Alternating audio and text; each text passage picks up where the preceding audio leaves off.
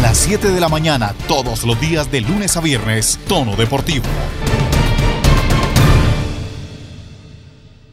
Hola, ¿qué tal? ¿Cómo les va? Bienvenidos. Esto es Tono Deportivo. Hoy tendremos información del Rugby Sevens porque Colombia tiene un equipo en el Valentín Martínez, en Uruguay. Allí tenemos ya micrófonos de tono deportivo dialogando con las diferentes jugadoras que estarán representando al país. Además, el Panamericano Sub-20 de levantamiento de pesas, una parte muy pequeño, el abrebocas de lo que será la charla especial que tuvimos con Nicolás Mejía para el próximo viernes y más. Esto es Tono Deportivo. Bienvenidos. En Tono Deportivo, fútbol. Quedaron definidos los grupos de la liguilla del fútbol colombiano. Los equipos eliminados del rentado nacional podrán jugar a partir del 26 de noviembre un pequeño torneo para definir un cupo a la Copa Suramericana del próximo año. En el grupo A quedaron Envigado, Medellín, Río Negro, Águilas y Pereira, mientras que en el grupo B están Millonarios, Once Caldas, Patriotas y Boyacá Chico. El Cúcuta no podrá participar porque sigue sin reconocimiento deportivo y en proceso de liquidación, lo que quiere decir que hasta que no subsane sus deudas no podrá participar del fútbol profesional colombiano. Por su parte, el Pereira tiene amenaza de los jugadores de no salir a jugar si no se les paga la plata que se les debe. Terrible la situación del fútbol colombiano y la Di Mayor. Para terminar, Wilson Gutiérrez, el emblemático entrenador del Independiente Santa Fe del año 2012, el que lo llevó a la victoria luego de 37 años de sequía, vuelve a dirigir en el fútbol profesional colombiano. Luego de su paso por Honduras, regresa el técnico colombiano para dirigir a Alianza Petrolera. Buena suerte para el profe Wilson. Ahora, si usted quiere saber cómo va a jugar su equipo, le cuento que para la primera fecha de la liguilla Águilas Doradas se enfrenta ante Envigado, mientras que Independiente Medellín reciben el Atanasio Girardot al Deportivo Pereira. En el grupo B, Millonarios se medirá ante Once Caldas en el Estadio del Campín y Boyacá Chico se enfrenta a Patriotas de Boyacá. En el grupo C, que solamente tiene tres competidores, Bucaramanga, Jaguares y Alianza Petrolera, en la primera fecha Atlético Bucaramanga se enfrenta a Alianza Petrolera mientras que Jaguares descansa. En tono deportivo, rugby. La selección Colombia de Rugby Sevens femenino se encuentra en Montevideo, Uruguay, para disputar el torneo Valentín Martínez. Este será el primer torneo de rugby femenino que se realice luego del parón de la pandemia. Si bien el rugby ha sido un deporte considerado netamente antioqueño, hay una bogotana que se está haciendo campo en medio de la selección Colombia. Se trata de Valentina Álvarez, la joven que inició su carrera en el rugby con la Universidad de los Andes, fue llamada por la selección Colombia de Rugby Sevens. ¿Qué impresión le deja el llamado de la selección Colombia y sobre todo, qué siente con este debut inminente con la tricolor? Bueno, yo juego hace más o menos dos años, dos años y medio, y para mí ponerme la camiseta de la selección es un total orgullo y como mucho compromiso y más que todo mucha, mucha alegría, la verdad. Me, me emociona muchísimo y me siento pues muy orgullosa de todo lo que he logrado en tan poco tiempo. Valentina, es la primera vez que usted es llamada a la selección Colombia, es la primera vez que sale del país a representarla. ¿Qué siente de estar en Uruguay? Sí, sí, es la primera vez que salgo del país. Ya había jugado 15, pero esta es la primera vez con Sevens fuera del país. Y la verdad, siento mucha sintonía en el equipo, siento mucha disciplina, mucho orden, como un chip totalmente competitivo y que también hay muchos espacios para la diversión, para la alegría, para compartir entre todas. Y la verdad, es un ambiente muy, muy increíble. ¿Qué le aporta Valentina a la selección Colombia de Rugby Sevens? Bueno, mis fortalezas son es que soy muy penetrante en el contacto y también en el tackle. Sobre el Valentín Martínez, que es la competencia que van a disputar en los próximos días, ¿qué podemos decir? ¿Cuál es la sensación que hay al interior del grupo y cuál es la sensación que tiene usted a nivel personal?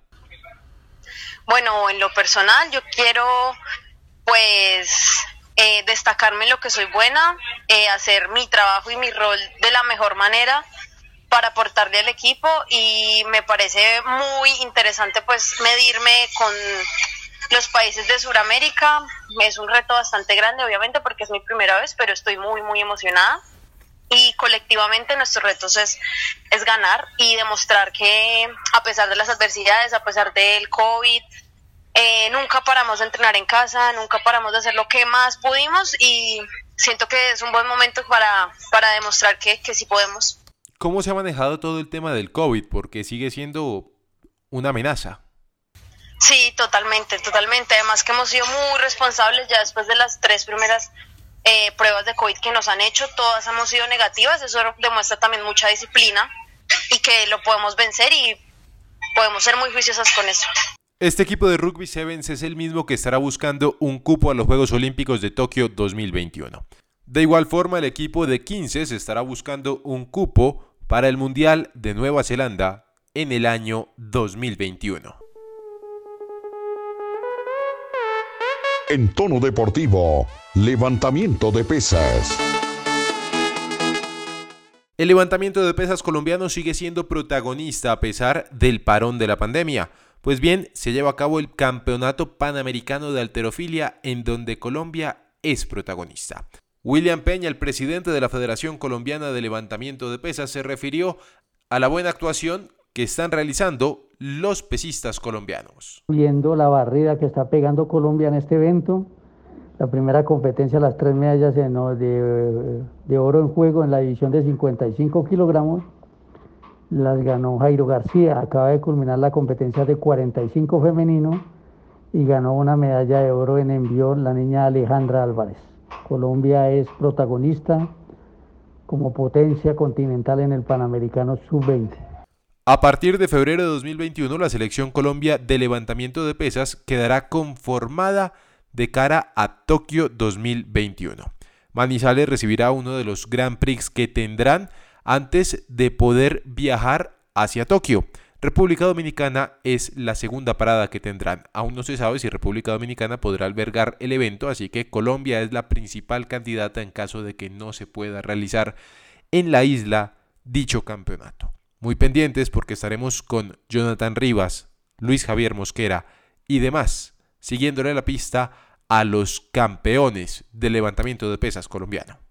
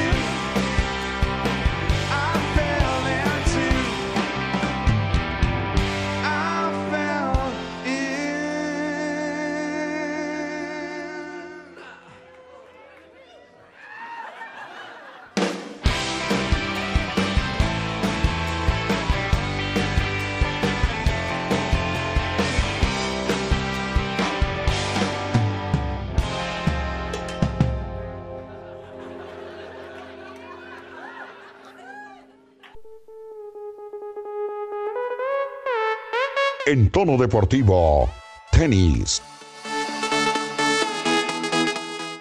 Muchas cosas han pasado durante la pandemia a nivel tenístico y sobre todo a nivel colombiano. Hay que resaltar el trabajo de hombres como Nicolás Mejía, como Daniel Galán, que siguen tratando de escalar diferentes posiciones en el ranking de la ATP. Nicolás Mejía es una de esas promesas que está muy cercana a convertirse en una realidad del tenis colombiano. Si bien en los últimos años, en esta transición de junior a profesional, no ha tenido todo el despliegue que habría querido, él sabe lo que es el proceso, sabe que hay que vivir, hay que sufrir el proceso para poder llegar a la meta más grande, que tiene él al menos, que es representar a Colombia a nivel internacional, dejar el nombre del país lo más alto y por supuesto ir subiendo en el ranking internacional. Aquí, una parte del especial que tendremos con Nicolás Mejía el día viernes en tono deportivo. ¿Qué siente usted? Porque a ver, en el mundo somos muchos los que decimos jugar tenis. Yo puedo jugar tenis en la casa y puedo jugar tenis en la cancha con los amigos y digo que juego tenis. Pero ya estar en un top 500 de personas que juegan tenis a nivel profesional es algo importante. Claro, yo me imagino que como deportistas, y en su caso específico, que lo conozco, siempre quiere más y más y más y quiere ir más adelante. Pero ya estar ahí es algo importante o no?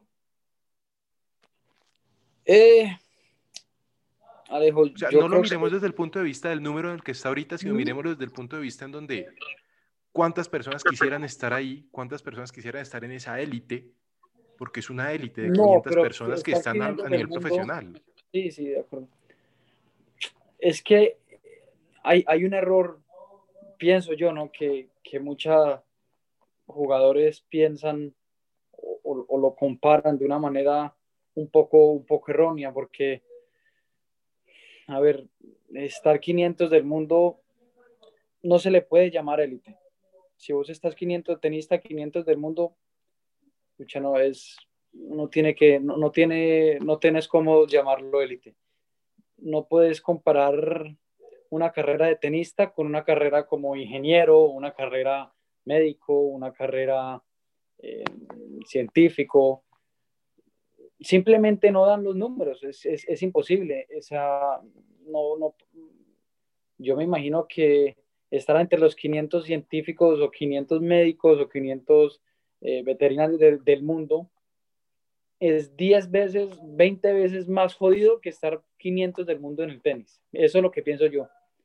Y hay veces los tenistas, muchos, muchos de los tenistas que están en mi ranking, eh, o los que están también muy arriba, que llegan a estar entre los top 100, top 50, dan unas comparaciones que, que no, a mí no, no, no, no, me hacen mucho sentido. Y, y la verdadera élite del tenis es estar entre los top 50, top 100 del mundo. Eso es lo que te da de comer, estar 500, 400, 300, 200. Si uno no tiene un patrocinio como Colsanitas, es imposible vivir. Y yo por eso siempre que tengo una, una opción, una oportunidad de, de decirlo, lo, lo, digo porque Colsanitas, en este, y en este caso también tengo una empresa como Coéxito, que es la empresa donde trabajaba mi papá. Si yo no tuviera esas dos empresas, nos, yo me quedaría muy, muy complicado estar o llamarme en este momento tenista profesional porque es muy costoso y me hubiera ido a la universidad a lo mejor y porque sé que llegar a la élite del tenis no es estar 500, no es estar 400, no es estar 300 y no es estar 200. Es estar entre el top 100, mantenerse entre el top 100 y no solo mantenerse, sino que subir al 50. Después cuando estés en el 50 tienes que estar, subir para estar al 40 y cuando estés de 40 tienes que subir para estar 30 y así sucesivamente hasta que uno llegue al número uno del mundo. O si uno no llega al número uno del mundo, pues llegar al máximo potencial de uno. Pero ahí, ahí te respondo la pregunta. No creo, no, una cosa es que vos, vos jugás el tenis como hobby, si me entendés, vos jugás el tenis como hobby, es, o te pregunto a vos, un de los 500, ¿cuántos periodistas hay en el mundo? Yo creo que en Colombia nada más hay cientos de miles de, periodistas. No, pueden haber millones. Millones de periodistas y, y estar entre un grupo selecto, entre de los 500, 500 eh, mejores periodistas del mundo, es muy jodido y es una carrera que vos tenés que construir con muchos años. El tenis es una carrera que vos haces de entre 10 a 15 o 20 años.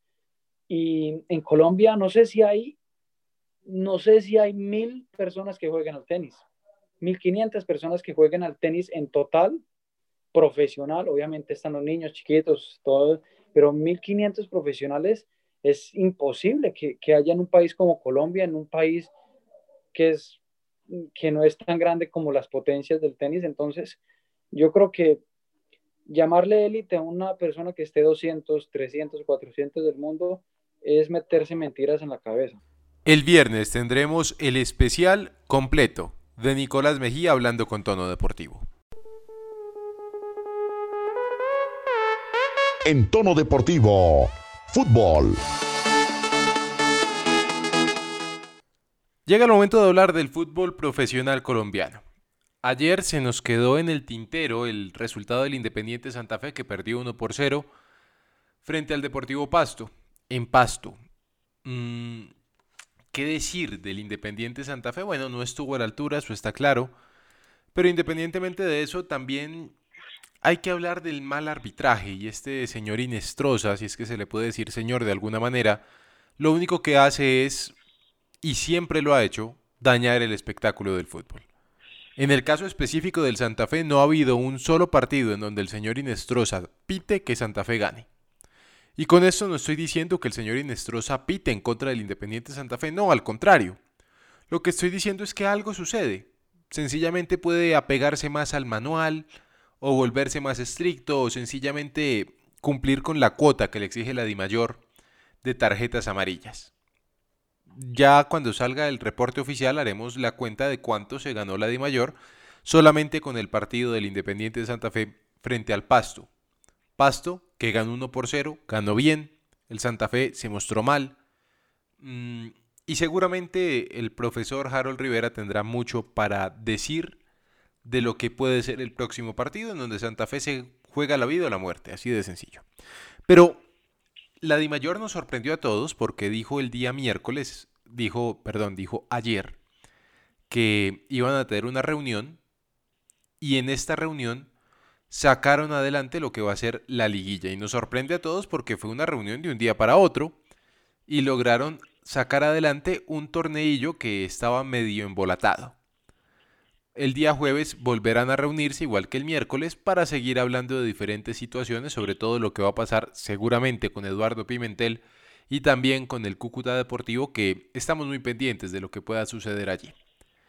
Don Santiago Villarraga, ¿cómo le va? Buenos días. Usted que es un hombre informado, un hombre con fuentes, un hombre que está siempre muy pendiente de lo que sucede al interior de la de Mayor. ¿Qué dijeron de este formato de liga, por decirlo de alguna manera, de este mata-mata que van a hacer de ahora en adelante con tres grupos, dos de cuatro y uno de tres, porque el Cúcuta Deportivo, es la noticia, no participará por falta de reconocimiento deportivo. ¿Cómo le va, don Santiago? Alejo, cordial saludo para ti, para mis compañeros y también para toda la audiencia de Toro Deportivo. Y lo que usted dice es muy cierto. Esta liguilla de un momento para otro, como usted lo estaba diciendo, eh, no tenía luz verde por algunas cosas de algunos equipos, el tema de, de Patriotas, por el tema de los COVID, también el tema del Deportivo Pereira, que el tema de Padres y demás, el tema de Boyacá Chico, pero de una u otra forma se tenía que hacer porque eso fue la propuesta que se pasó post pandemia para el canal que tiene los derechos deportivos, porque ellos no podían perder eh, la plata ya invertida por este, por este tema. Y la otra cuestión, Alejandro, es que pues esto es un torneo como mediocre, como siempre lo, lo, he, señalado. Y el tema es que sí o sí se tiene que jugar. El tema del Cúcuta Deportivo creo que pues, no, no vale mucho la pena resaltarlo del equipo Motilón porque ya todos saben. Y no creo que la Mayor se vaya a meter en el tema de, Eduardo Pimentel, el tema de las deudas que, que tiene el cuadro regresado y mucho menos de las otras deudas que tiene, por ejemplo, el Deportivo Pasto, que también está en este, en este problema, porque también el en contra frente a Independiente Santa Fe, los jugadores no concentraron por el tema de, de pagos y demás. Entonces, se va a jugar la final de, esta liguilla, va a ser el 30 de diciembre, eh, por lo menos pues para un grupo de la Copa Sudamericana, para que por lo menos estos equipos eliminados eh, tengan un, como se puede decir, se pueda jugar, para que jueguen lo que, lo que no pudieron jugar al principio de año. Y el tema de la mayor es una payasada, ya lo hemos visto en las últimas horas, el fin de semana, por ejemplo, el tema de, de Atlético Nacional, que no iba a jugar, que sí iba a jugar, es una payasada. Y el señor Inestros Alejandro deja mucho que decir, porque este señor siempre nos tiene un mal arbitraje y sobre todo es como muy, perdón la palabra, muy agrandadito con los jugadores, no solo Independiente Santa Fe, sino todos los clubes. Pero sabe una cosa, viendo el partido, la repetición del partido del Independiente Santa Fe, él echa a Agustín Julio, tratando de, digamos, amedrentar un poco más al cuerpo técnico del Independiente Santa Fe, pero noté algo curioso y es cuando se acerca al banquillo, echa a Julio y el que se viene encima es el asistente técnico de Harold Rivera, un tipo bastante grande, y ahí sí se asustó el, el árbitro y salió corriendo para el medio campo. No, pero Alejandro, al que le sacaba tarjeta roja es a Chalo Martínez, que eh, la primera, fueron dos cartulinas amarillas. La primera fue porque estaba en una discusión con alguien del cuerpo técnico del Deportivo Pasto, y la segunda fue una jugada que no estuvo de acuerdo, que no estuvo de acuerdo el Chalo Martínez, y, y es Agustín el que sale a decirle al señor que lo que le estaba pasando. Y precisamente Charo Martínez va al frente a hablar con el señor de por qué le saca la segunda cartulina amarilla. Y es a Charo Martínez el que expulsa, no Agustín Julio. Bueno, ahí está el problema entonces, ya resuelto. Le pregunto al señor Forero porque no solamente el problema es en este momento del Cúcuta Deportivo que perdió el reconocimiento deportivo, valga la redundancia, sino también del Pereira cuyos jugadores entraron en paro y advierten que no van a disputar la liguilla a menos que les paguen lo que les deben.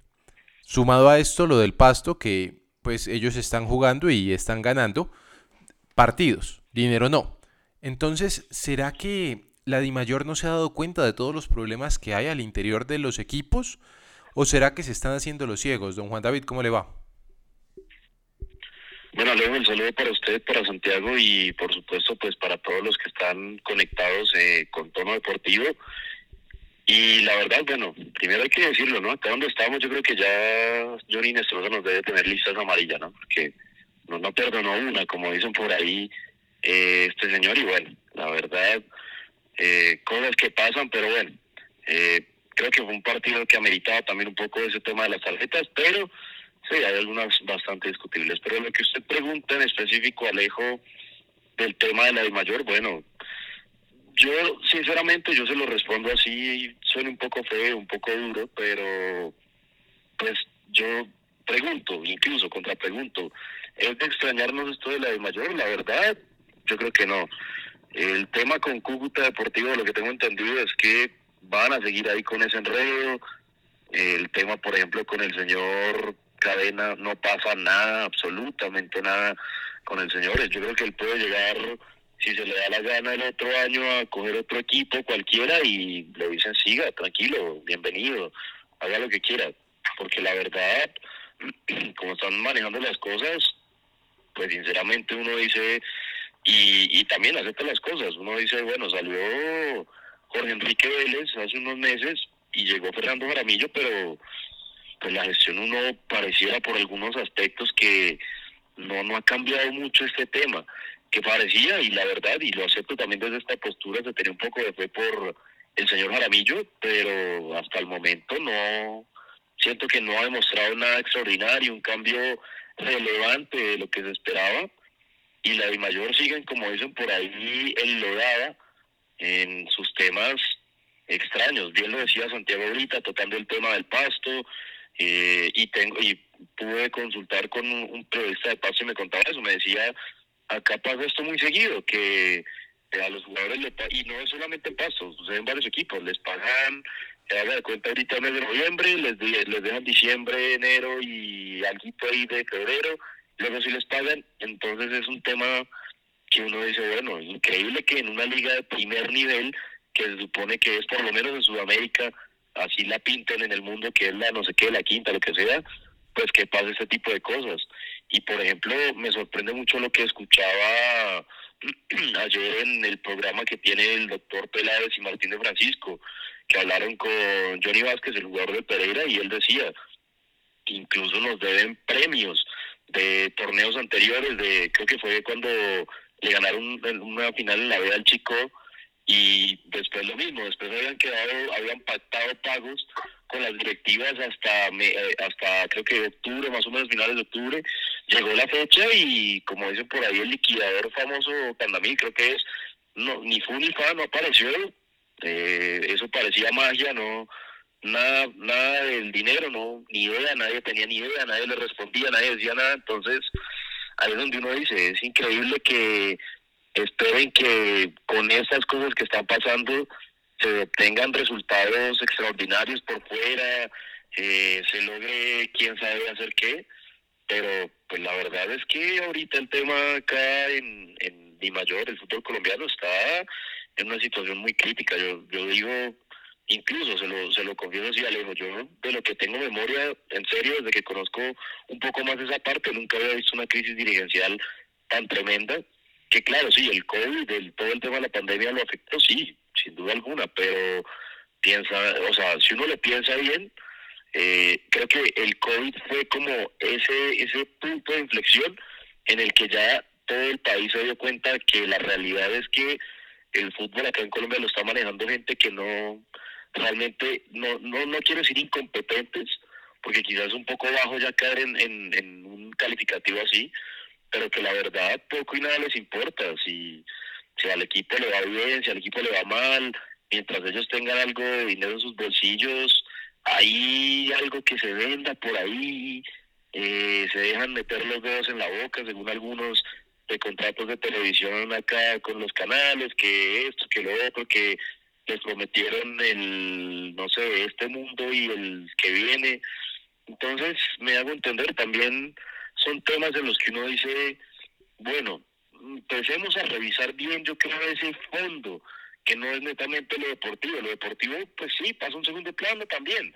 Claro, sí, el espectáculo, todo este tema, pero, por ejemplo, también veo la opinión de eh, Ricardo Henao eh, ayer que decía que muchos que se creen que con el derecho a opinar, que no se creen que por el espectáculo, pero pues después lo escuchaba también en uno de los programas en los que participa casi que contradiciéndose en esas declaraciones, entonces yo decía, ¿me entiendes? Son, son temas que uno a veces lo piensa realmente y uno dice, bueno, increíble, pero pues es la realidad, es lo que hay en ese momento en el fútbol colombiano y es complicado, la verdad uno, uno dice, ¿Cuál será la solución? Habrá que ver. Ya el contrato con la televisión está, como dicen, va para largo, va para rato, y el resto de ahí en adelante, pues, si los clubes no buscan alguna forma de, sacar adelante, de sacar a flote lo que tienen, eh, como dicen, es el popular término de esta pandemia, reinventarse, bueno, uno no sabe de 2021 para allá en que se pueda terminar todo lo que concierne a la Liga Colombiana. Bueno, la crisis siempre ha estado, ¿no? Lo que pasa es que con la pelota en el campo siempre se tapa. Dígame, señor Villarraga. Es, lo que dice Juan David es muy cierto. No sé si ustedes escucharon las declaraciones también del presidente de Millonarios, Enrique Camacho, diciendo que, que pues, la, la nómina de Millonarios costaba tanta plata y que él no podía hacer nada porque Millonarios dependía de la cerquilla ya llevamos un año donde este señor dice lo mismo y nada, y yo creo que eso es la excusa de todos los presidentes, que no tratan de reinventarse, como dijo Juan David, y piensan que la taquilla siempre hace la salvación. Y ese es el problema de todo el fútbol colombiano, porque es que nosotros estamos acostumbrados de pagar una taquilla eh, cara, miremos también los partidos de la, de la selección Colombia, que es que muchos partidos, o sea, la boleta más barata son 80 mil, 100 mil pesos, y, eso es lo que llena los bolsillos a los, a los dirigentes. Y eso es lo que les preocupa a ellos, que no tienen cómo llenarse los bolsillos y al momento de invertir en el equipo, eh, no tienen cómo. Porque primero quieren sacar su tajada y qué pena que lo diga así, porque es que este señor Enrique Camacho me va a hacer lo que dice este señor. Dice, Millonarios no tiene no tiene caso para traer refuerzos y se va a jugar con la cantera. Y con la cantera usted no puede pedir títulos. Entonces me parece un poco absurdo lo que dice este señor y me imagino, si este es uno de los duros, que dice duros del fútbol colombiano, no me quiero imaginar lo que piensan los demás. Bueno, pero el tema de Millonarios es preguntarle al señor Serpa, que es el verdadero dueño, cuánto más quiere desangrar el equipo para poderlo comprar de manera completa. Siendo ya momento de irnos despidiendo, los invito a que mañana se conecten, porque seguiremos con la discusión, con las noticias de lo que está sucediendo en la Di Mayor y vamos a responder una pregunta que todos dicen Jaramillo se va a aburrir y se va a ir, pero mañana les contamos qué piensan verdaderamente los presidentes del señor Jaramillo. Tengan un feliz día, esto fue Tono Deportivo.